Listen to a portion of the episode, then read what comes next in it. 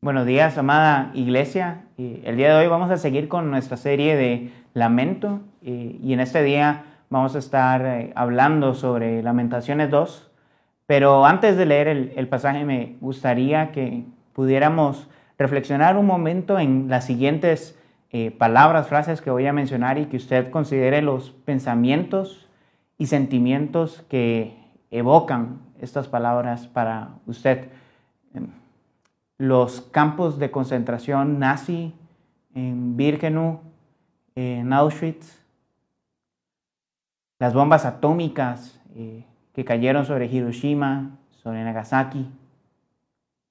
Y si aún esto no evoca absolutamente nada en, usted, las fosas comunes, resultado de la guerra civil aquí en Guatemala, que se encuentran en el Triángulo Ishil. Todas estas historias, todos estos lugares tienen algo en común y es que son lugares en los cuales eh, dolor, sufrimiento, desesperanza surgieron en medidas que el ser humano no es capaz de dimensionar eh, normalmente. Son lugares que se han vuelto memorias para la humanidad de lo que el ser humano es capaz de hacer por medio de su maldad. Y los lamentos eh, que estamos estudiando son también eso, un lugar eh, al cual podemos ir y, encontrar eh, lecciones aprendidas respecto al dolor que Jerusalén sufrió en el momento en el que fue destruida. Mark Brogop, respecto a esto, dice lo, lo siguiente, las canciones de lamento son más que expresiones de luto personal. Fueron creadas para ayudar al pueblo de Dios a no olvidar las lecciones aprendidas del dolor y la crisis. El lamento no es solo una expresión de sufrimiento, son memoriales.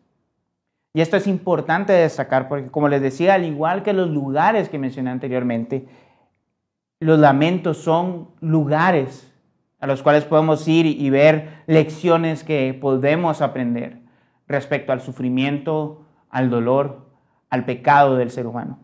Así que acompáñeme a Lamentaciones 2, vamos a leerlo juntos y vamos a ver cómo este pasaje nos dice que la justicia de Dios es severa. ¿Quién puede soportarla? Lamentaciones 2 dice lo siguiente, cómo el Señor nubló en su ira a la hija de Sión, arrojado del cielo a la tierra la gloria de Israel, y no se ha acordado del estrado de sus pies en el día de su ira. El Señor ha devorado, no ha perdonado ninguna de las moradas de Jacob. Ha derribado en su furor las fortalezas de la hija de Judá. Las ha echado por tierra. Ha profanado al reino y a sus príncipes. En el ardor de su ira ha exterminado todas las fuerzas de Israel. Retiró su diestra en presencia del enemigo y se ha encendido en Jacob como llamas de fuego devorando todo a su alrededor. Ha entesado su arco como enemigo, ha firmado su diestra como adversario y ha matado todo lo que era agradable a la vista. En la tienda de la hija de Sión ha derramado su furor como fuego. Se ha vuelto el Señor como enemigo, ha devorado a Israel, ha devorado todos sus palacios, ha destruido sus fortalezas y ha multiplicado en la hija de Judá el lamento y el duelo. Y ha tratado con violencia a su tabernáculo, como a cabaña de huerto.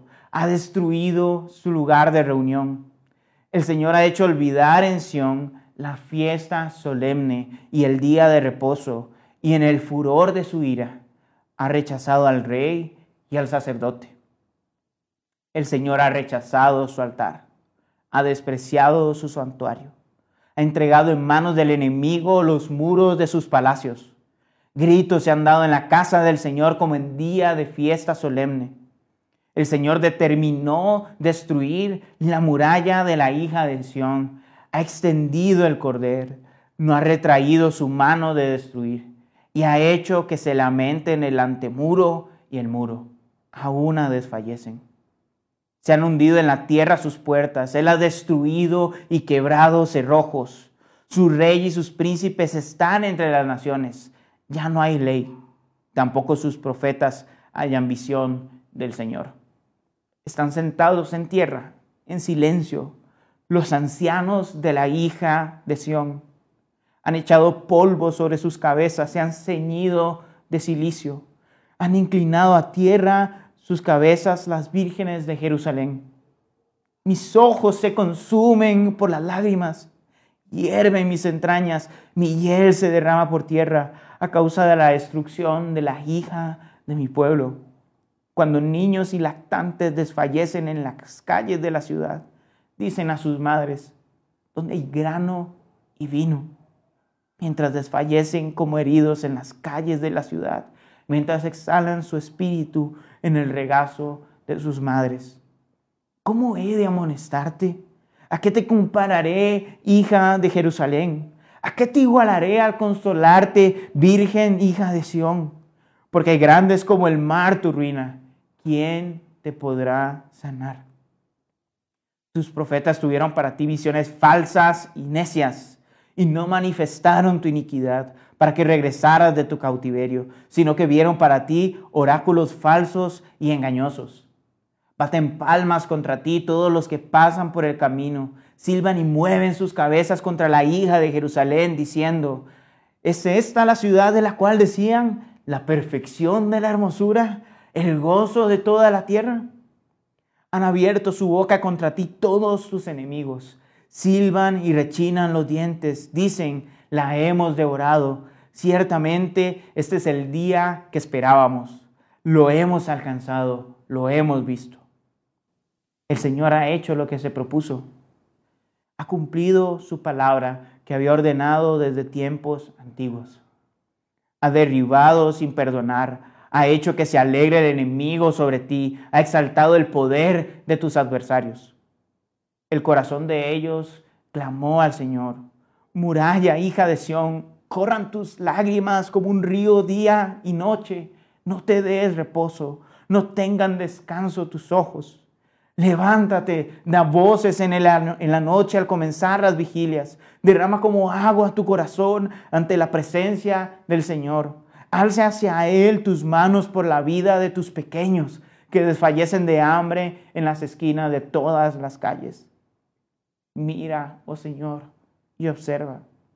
¿A quién has tratado así? ¿Habían de comerse las mujeres el fruto de sus entrañas? ¿A los pequeños criados con cariño? Habían de ser muertos en el santuario del Señor el sacerdote y el profeta. Yacen por tierra en las calles jóvenes y ancianos. Mis vírgenes y mis mancebos han caído a espada. Has matado en el día de tu ira. Has hecho matanza. No has perdonado. Como en día de fiesta solemne, convocaste mis terrores de todas partes. Y no hubo en el día de la ira del Señor quien escapara ni sobreviviera. A los que crié y mantuve, mi enemigo los exterminó. Si usted el simple hecho de leer este pasaje le ha robado el aliento y le ha causado un pesar profundo en su corazón, déjeme decirle que no está solo. Quien lee esto y no siente eso, no está leyendo realmente. Y es que al final este pasaje es un memorial de que la justicia de Dios es severa ¿Quién puede soportarla?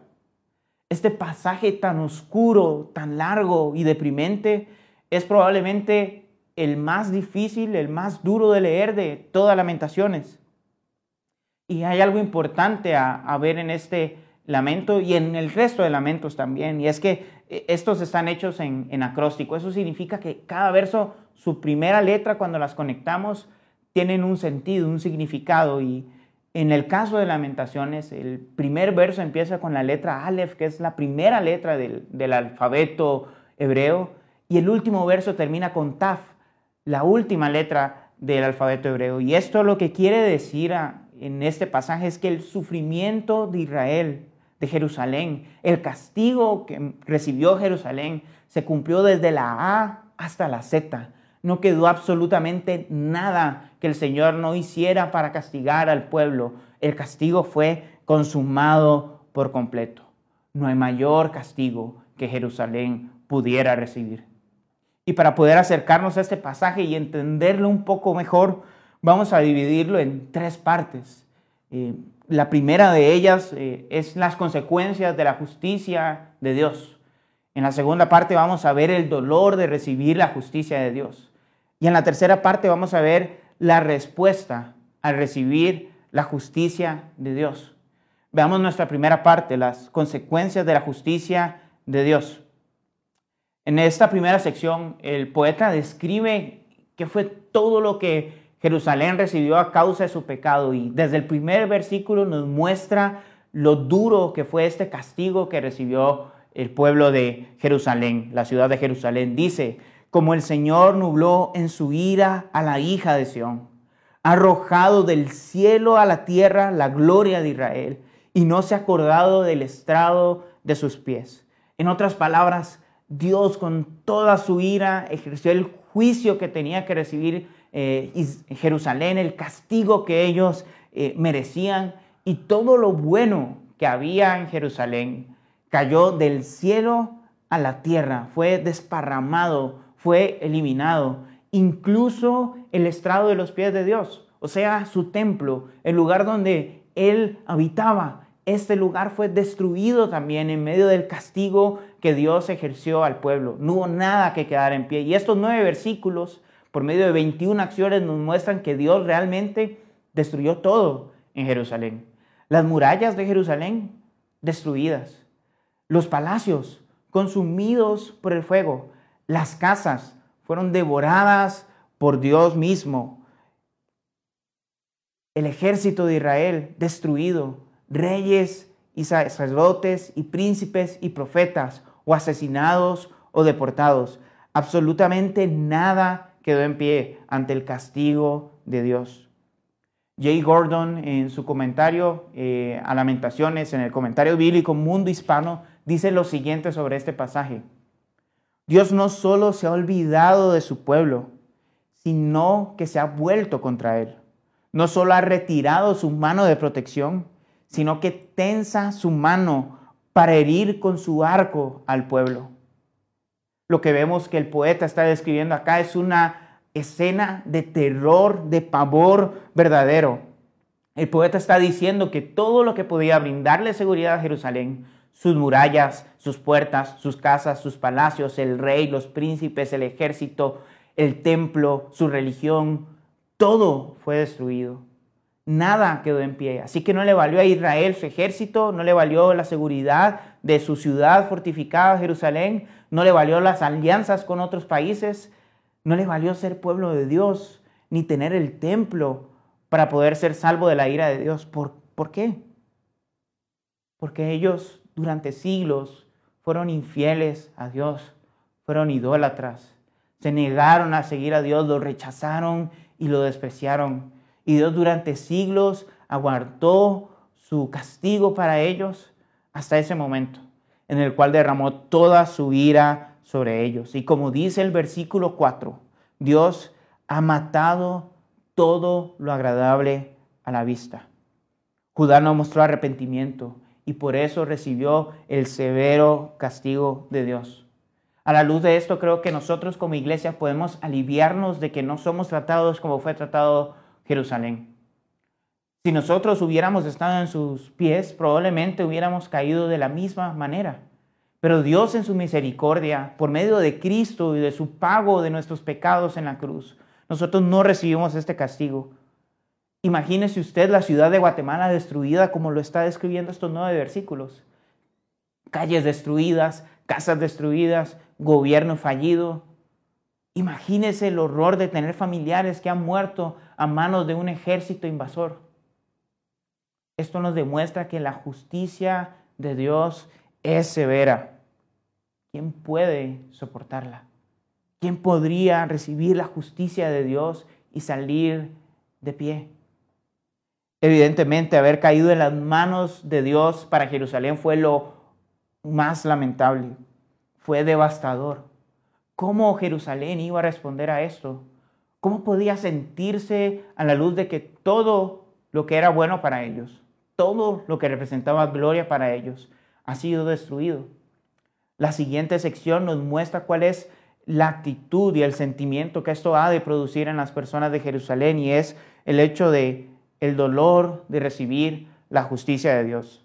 Los versículos 10 al 17 manifiestan esto y el versículo 10, por medio de un contraste entre los ancianos y las jóvenes, nos muestra que no hubo una persona de las que hubiera sobrevivido que no estuviera en luto por la destrucción de Jerusalén. Ancianos, líderes, jóvenes, mujeres, hombres, niños, adultos, todos los que sobrevivieron a este desastre estuvieron de luto, echándose ceniza en la cabeza, vistiéndose de silicio, quedando callados, mirando hacia el suelo. Y es que como ellos iban a poder recibir el castigo del Señor y expresarse después, golpe tras golpe en la conquista de Babilonia, simplemente los podía dejar en silencio, con luto, sufriendo al ver el desastre en el cual ellos vivían. Pero ¿y, qué hay del poeta? ¿Qué dice el poeta que él sintió? Los versículos del 11 al 17 nos narran esto. Y lo primero que él dice es, mis ojos se consumen por las lágrimas, hierven mis entrañas, mi hiel se derrama por tierra. Esta es una mezcla de emociones profundas e intensas de tristeza, de ira y de depresión. ¿Y cómo no estarlo? Cuando la justicia de Dios fue severa para Jerusalén, ¿quién podía soportarla? ¿Quién podía sostenerse en medio de esto? El poeta evidentemente sufría, pero él en medio de este lamento quiere manifestar tres razones principales por las cuales él sufre. Y es el hecho de que hay niños muriendo por el castigo de Jerusalén. Los profetas fueron falsos en su mensaje durante siglos y siglos. Y en ese momento, los enemigos de Jerusalén, que también habían sido conquistados por Babilonia, se gozaban y se alegraban de la destrucción de Jerusalén. Veamos la primera imagen. Niños que ruegan por pan y comida a sus madres en la calle, que mueren mientras están en el regazo de su madre, sufriendo por el castigo que Jerusalén recibió. ¿Acaso no hay algo más desgarrador que ver un niño sufriendo?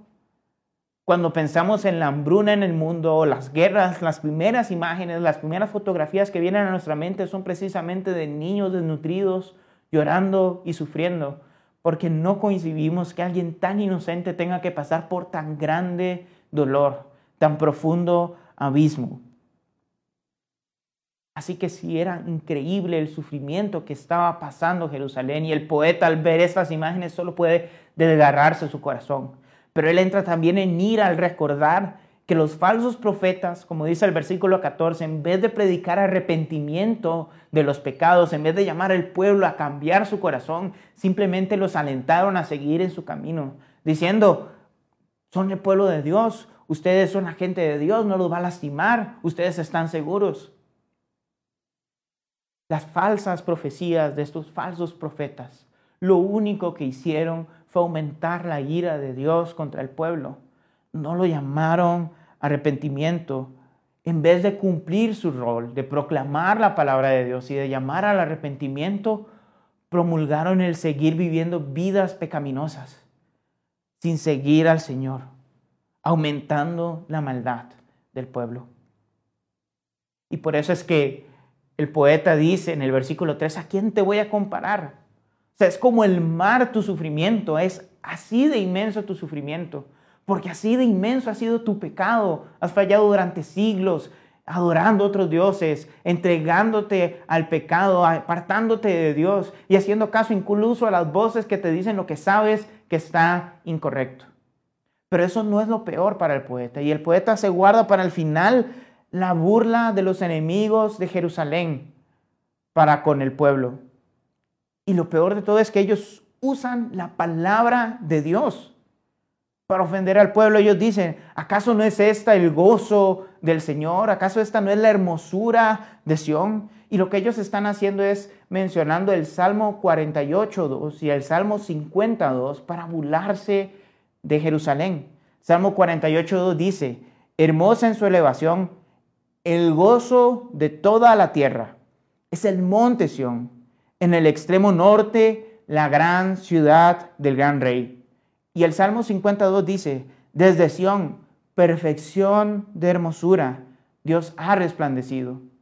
Ellos toman estos dos versos, eh, estas dos frases, el gozo de toda la tierra, la perfección de la hermosura, para burlarse del pueblo. ¿Acaso estos no, no eran los escogidos del Dios verdadero, del único verdadero Dios? ¿Acaso esta no era la gran ciudad? Mírenla ahora, lo hemos visto, la han destruido, es una farsa, no es cierto, no tiene gloria, no tienen rey, no tienen Dios. Estos pueblos se burlaron de Judá y de Dios. Y al profeta le duele esto, porque en cierta manera la gloria de Dios, la honra de Dios fue pisoteada por los siglos de pecado que Jerusalén cometió. Y por eso los llevó al castigo.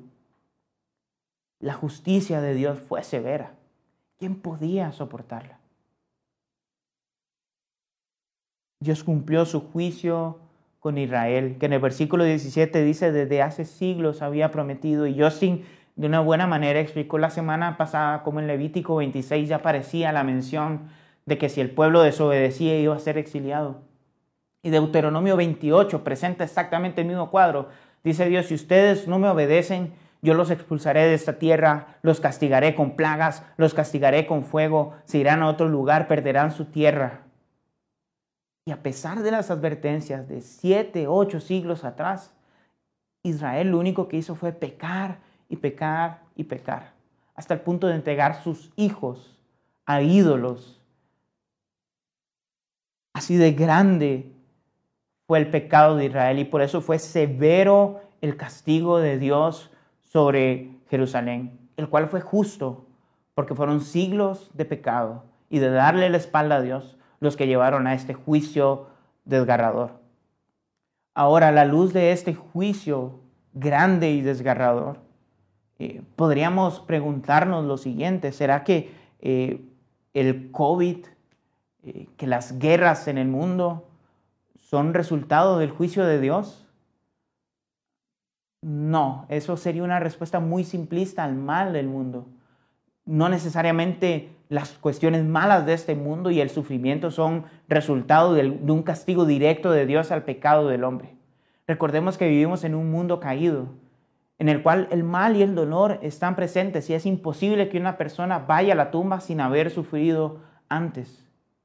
No podríamos asegurar que algún malo sufrimiento es por resultado de algún castigo de Dios, pero sí podemos asegurar que fue resultado de la caída del mundo, de la creación, el resultado de este mundo fragmentado en el cual vivimos. La situación de Jerusalén fue una situación particular y especial por el hecho de ser ellos el pueblo étnico y nacional de Dios en ese entonces. Eh, por esa razón eh, Dios tuvo un trato especial y fuerte con Jerusalén, un trato que hoy nos debería hacer alabar a Dios por no ser tratados de la misma manera. Para finalizar, Lamentaciones 2 nos manifiesta cuál debía ser la respuesta de Judá a su castigo y qué debía ser con tan alto sufrimiento. Y es de lo que vamos a hablar a continuación, de la respuesta a la justicia de Dios, que está en los versículos 18 al 22. El estado de Jerusalén simplemente es desolador. Y cada persona que vive en la ciudad, que sobrevivió a este desastre, tiene que vivir con el lamento de ver una ciudad en llamas. ¿Y qué podía hacer Israel cuando todo estaba en cenizas? ¿Qué podía hacer Jerusalén cuando sus casas, sus muros, sus palacios, el templo estaba en llamas? ¿Qué se puede hacer cuando la moral, cuando la voluntad, cuando las fuerzas y los recursos nos faltan para levantarnos y reconstruir? ¿A quién podía apelar Jerusalén? ¿A quién podía hablar Jerusalén? ¿Acaso había alguien más grande que Dios al cual podrían apelar para decirle, oye, calma a Dios y calma su castigo, oye, restauranos? No, no, había, no hay absolutamente nadie más grande que Dios lo cual hace que lo único que ellos puedan hacer, lo único que verdaderamente tendría valor, es apelar a Dios mismo. Y es lo que el poeta llama hacer al pueblo en estos versículos. Jay Gordon, el del comentario bíblico Mundo Hispano, dice lo siguiente sobre esta sección. La apelación es una protesta por la excesiva severidad del castigo.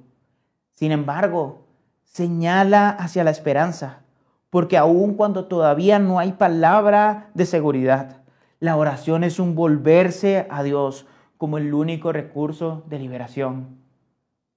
La semana pasada en el capítulo 1 vimos cómo Jerusalén apeló a la bondad de Dios en medio de su sufrimiento. Pero en este capítulo no va a ser así. El poeta no menciona ninguna de las cualidades de Dios en las cuales él puede confiar. Pero de manera implícita, el poeta busca la misericordia de Dios, apela a la misericordia de Dios al mencionar la situación en la cual ellos se encontraban. Y es que al final la justicia de Dios es severa. ¿Quién puede soportarla? ¿Acaso podía Jerusalén levantarse por sí sola de las cenizas? Definitivamente no. Así que lo primero que podemos ver que hace el poeta en los versículos 18 y 19 es llamar a todos a humillarse delante de Dios. Vemos cómo los llama a derramar su corazón, a llorar y clamar en medio de su angustia, a humillarse y a adorar a Dios. En medio del castigo, de las consecuencias del castigo, Él los llama a adorar a Dios. El versículo 19 dice, derrama como agua tu corazón. Este es un acto que en el Antiguo Testamento se le llamaba libación y era una manera de mostrar adoración a Dios, como el postrarse delante de Dios. Y puede sonar ilógico que estés adorando a aquel que destruyó absolutamente todo lo que conoces. Pero pongamos atención a lo que está pasando. Primero, esto es un justo juicio de Dios por el pecado. Segundo, si Dios realmente fuera malo con Israel, simplemente los dejaría, los hubiera dejado seguir viviendo en su pecado y no los hubiera corregido. El castigo de Dios, la disciplina de Dios en este caso, fue usada, Dios lo usó para poder volver el corazón de su pueblo hacia Él, para que ellos pudieran vivir para el propósito por el cual fueron creados. De hecho, cuando vemos los profetas posexílicos, notamos que ninguno de ellos menciona otra vez la idolatría como un pecado en Jerusalén, en, la, en la gente de Judá, no vuelven a cometer idolatría, no vuelven a adorar a otros dioses. Otros son sus pecados en ese momento. Y podemos ver con los fariseos en el Nuevo Testamento el gran celo que el pueblo judío desarrolló por el Señor, por declarar que Dios es el único verdadero, que no hay otro Dios como Él, que no hay otro Dios verdadero. Y es que esa es la bondad de Dios, que a través de su severo y duro juicio nos libera de nuestra vana manera de vivir y de nuestros propios pecados.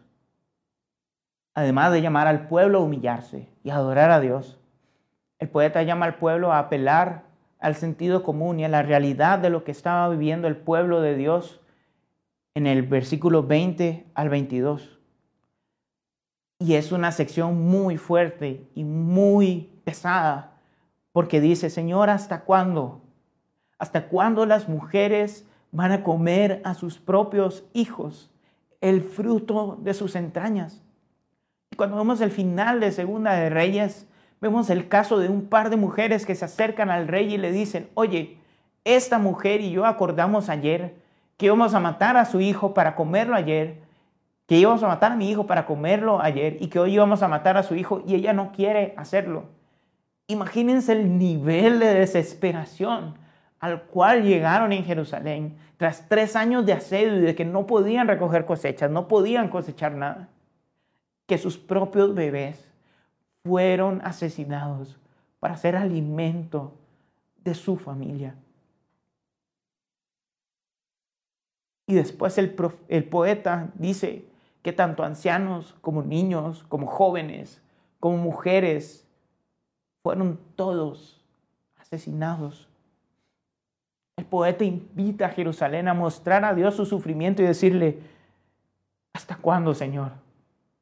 Mira tu castigo fue justo. Fuimos malos. Estamos con la cabeza agachada delante de ti. Sabemos que pecamos. Sabemos que merecíamos este juicio. Pero ¿hasta cuándo? Es necesario más. Tu justicia es severa. ¿Quién puede soportarla? Ten misericordia de nosotros. Este pasaje es desgarrador de principio a fin. Jerusalén realmente sufrió a causa de sus pecados. Este pasaje ilustra perfectamente la idea que hemos venido mencionando desde hace tiempo, que la justicia de Dios es severa. ¿Quién puede soportarla? De la A hasta la Z, Jerusalén recibió todo el castigo de Dios que merecía por su pecado. De la A a la Z vivió todo tipo de sufrimientos que nosotros jamás quisiéramos imaginar ni experimentar. Pero ¿qué de nosotros? Su iglesia no va a recibir este tipo de castigo por, por sus pecados. Tampoco podemos decir que el mal y el dolor en nuestra vida es resultado de un castigo directo de Dios y en ocasiones ni siquiera una consecuencia de nuestros propios pecados. Así que, ¿de qué nos sirve leer este pasaje? ¿De qué nos sirve hablar de Lamentaciones 2?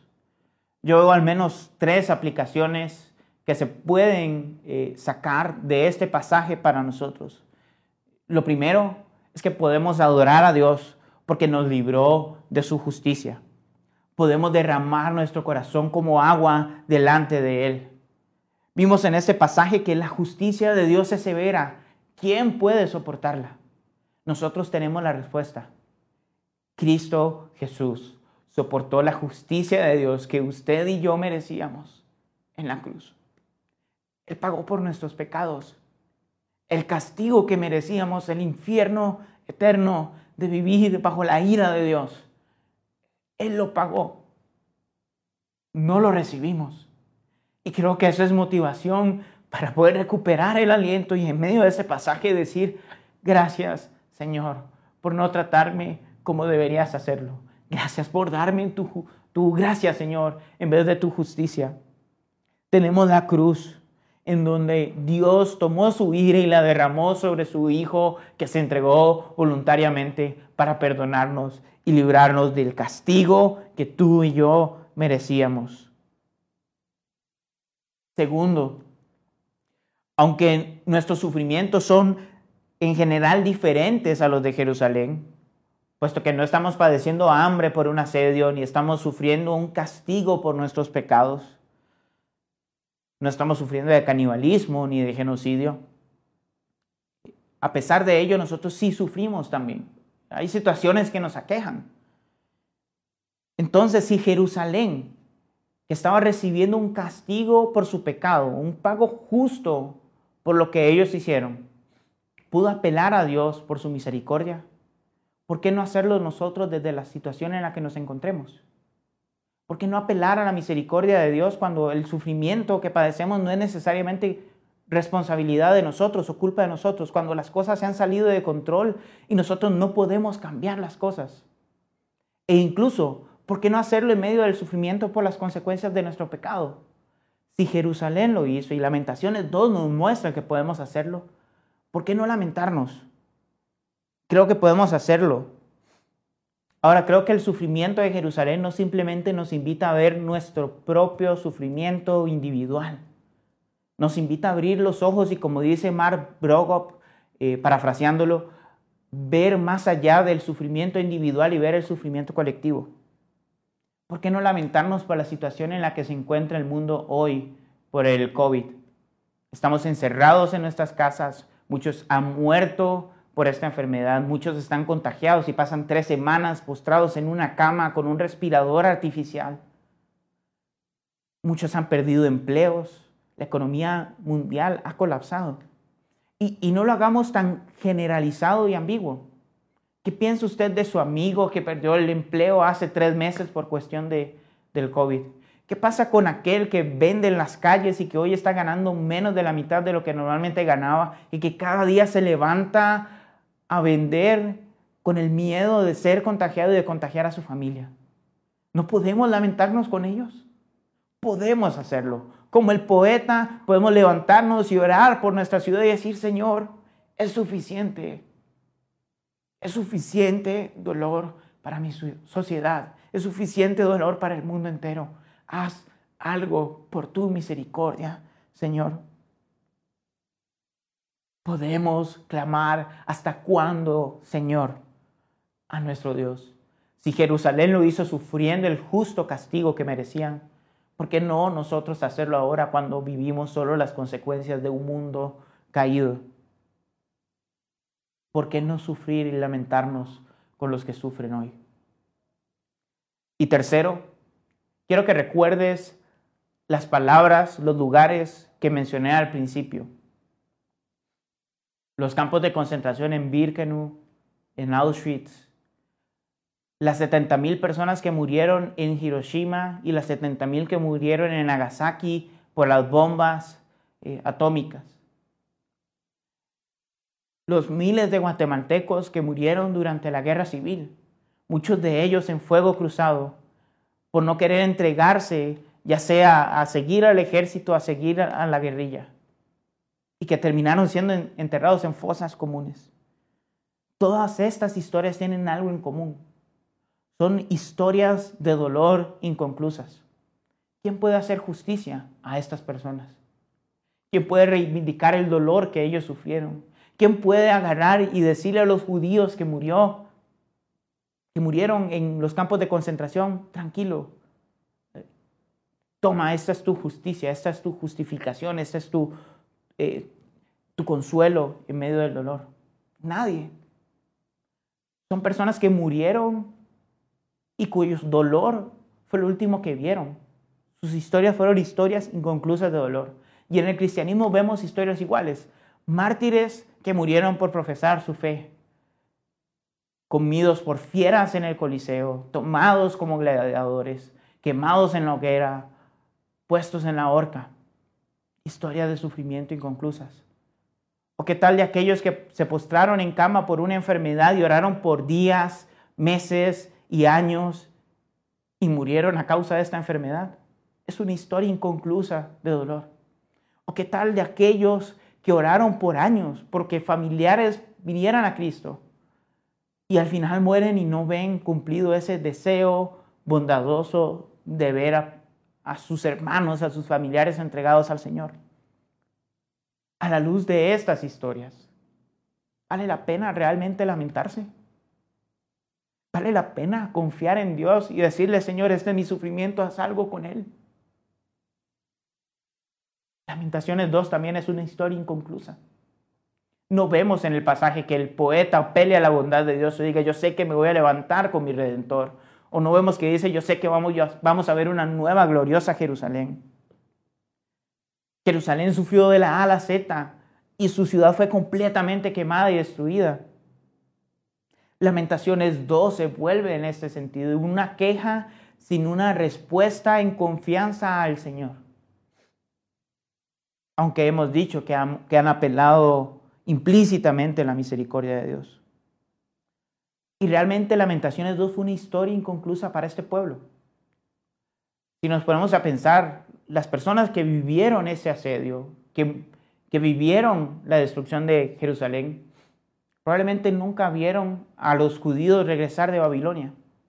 Probablemente nunca vieron ser reconstruido el templo y las murallas de Jerusalén. Es más, el poeta probablemente no vio a estos judíos volver del exilio y la reconstrucción de Jerusalén. Y aún así los que sí llegaron a viejos y lograron verlo, eh, lloraron porque el templo que se construyó no tenía ni un ápice de la gloria que tuvo el templo de Salomón. Judá nunca volvió a ser un pueblo libre y no se volvió a levantar como una nación grande o como el pueblo de Dios. A la luz de esto, ¿realmente vale la pena lamentarnos? ¿Podemos confiar en Dios en medio de nuestro sufrimiento? La respuesta es que sí. Realmente sí podemos. Sí podemos levantarnos y lamentar. Porque como dice Mark Brogop, aquellos que conocen el plan bíblico de creación, caída, redención y restauración son capaces de andar en medio del sufrimiento, conectando todo con la gran historia de la santidad de Dios y la esperanza en el Evangelio. La justicia de Dios es severa. ¿Quién puede soportarla? Como dijimos, Jesús la soportó en la cruz. Jesús cargó con todo nuestro pecado y con todo el sufrimiento del mundo en la cruz. Él pagó por ello en la cruz. Así que podemos confiar en que cuando Él regrese restaurará todas las cosas. En ese momento, todo sufrimiento, angustia, dolor, llanto, injusticia, enfermedad y muerte tendrán una verdadera conclusión. Apocalipsis 21 del 1 al 4 narra muchísimo mejor que lo que yo podría hacer eh, esta bella conclusión de la cual les estoy hablando. Y dice de la siguiente manera, entonces vi un cielo nuevo y una tierra nueva, porque el primer cielo y la primera tierra pasaron y el mar ya no existe. Y vi la ciudad santa, la nueva Jerusalén, que descendía del cielo de Dios, preparada como una novia ataviada para su esposo. Entonces oí una gran voz que decía desde el trono, el tabernáculo de Dios está entre los hombres y Él habitará entre ellos. Y ellos serán su pueblo. Y Dios mismo estará con ellos. Él enjugará toda lágrima de sus ojos.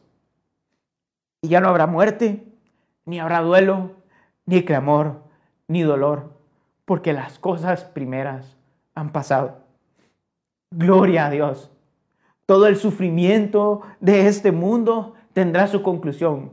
Para aquellos que están en Cristo no hay historias de dolor inconclusas. Todo tendrá un fin. Todo dolor, toda enfermedad, toda injusticia, todo sufrimiento, al final será aliviado en las manos de Dios cuando Cristo vuelva. Dios mismo enjugará cada una de nuestras lágrimas que se han derramado por el sufrimiento de este mundo, por las consecuencias del pecado, por nuestro mismo pecado.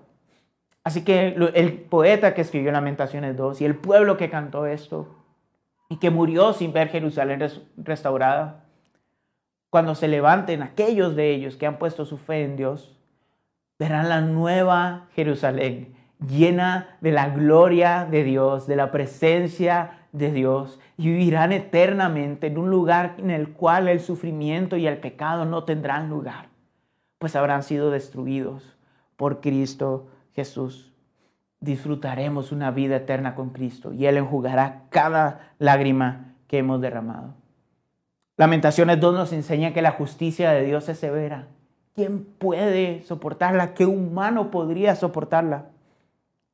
Ningún humano pudo soportarla pero Cristo sí. Cristo sí pudo cargar con toda la justa y severa justicia de Dios en su espalda, en la cruz, para liberarnos del justo juicio de Dios que merecíamos. Podemos lamentarnos hoy, pues sabemos que nuestras historias de sufrimiento no van a ser inconclusas. Podemos lamentarnos hoy los que estamos en Cristo, porque en su regreso todo dolor desaparecerá y podemos confiar en Dios porque él nos permite levantar nuestro lamento como una oración que une el sufrimiento de este mundo con su bondad, en la esperanza de que en cielos nuevos y tierra nueva Él aliviará todo dolor que hemos sufrido para siempre. Si tú eres hijo de Dios, ora conmigo ahora en agradecimiento porque Jesús nos ha salvado cargando con todo el mal del mundo, con nuestro pecado, para darnos una nueva vida en Él y para darnos esperanza de que el sufrimiento hoy no es la última palabra. La última palabra va a ser dicha cuando Jesús vuelva y diga, restauro todo. Y cielos nuevos y tierra nueva y una vida nueva, eterna para nosotros, junto con Él. Él es nuestro consuelo en medio de la noche más oscura. Él es la verdadera y única muestra de la bondad, misericordia, justicia, gracia y amor perfectos de Dios. En Cristo, por medio de la fe en su obra, nosotros obtenemos esperanza de nuestros pecados perdonados y de los sufrimientos aliviados, sea en esta vida o en la que viene. Así que podemos lamentarnos y podemos también aliviados decir, Señor, tu justicia es severa. Cristo la soportó en la cruz por nosotros. Oremos. Señor Jesús, gracias. Gracias por pagar nuestros pecados, por darnos una nueva vida y porque hoy podemos confiar en que nuestro sufrimiento al final tendrá un fin. Porque tú vives, porque tú reinas y porque tú volverás. Y toda lágrima, dolor, enfermedad y muerte serán eliminadas para siempre, junto con el pecado por tu sacrificio en la cruz. En el nombre de Jesús oramos.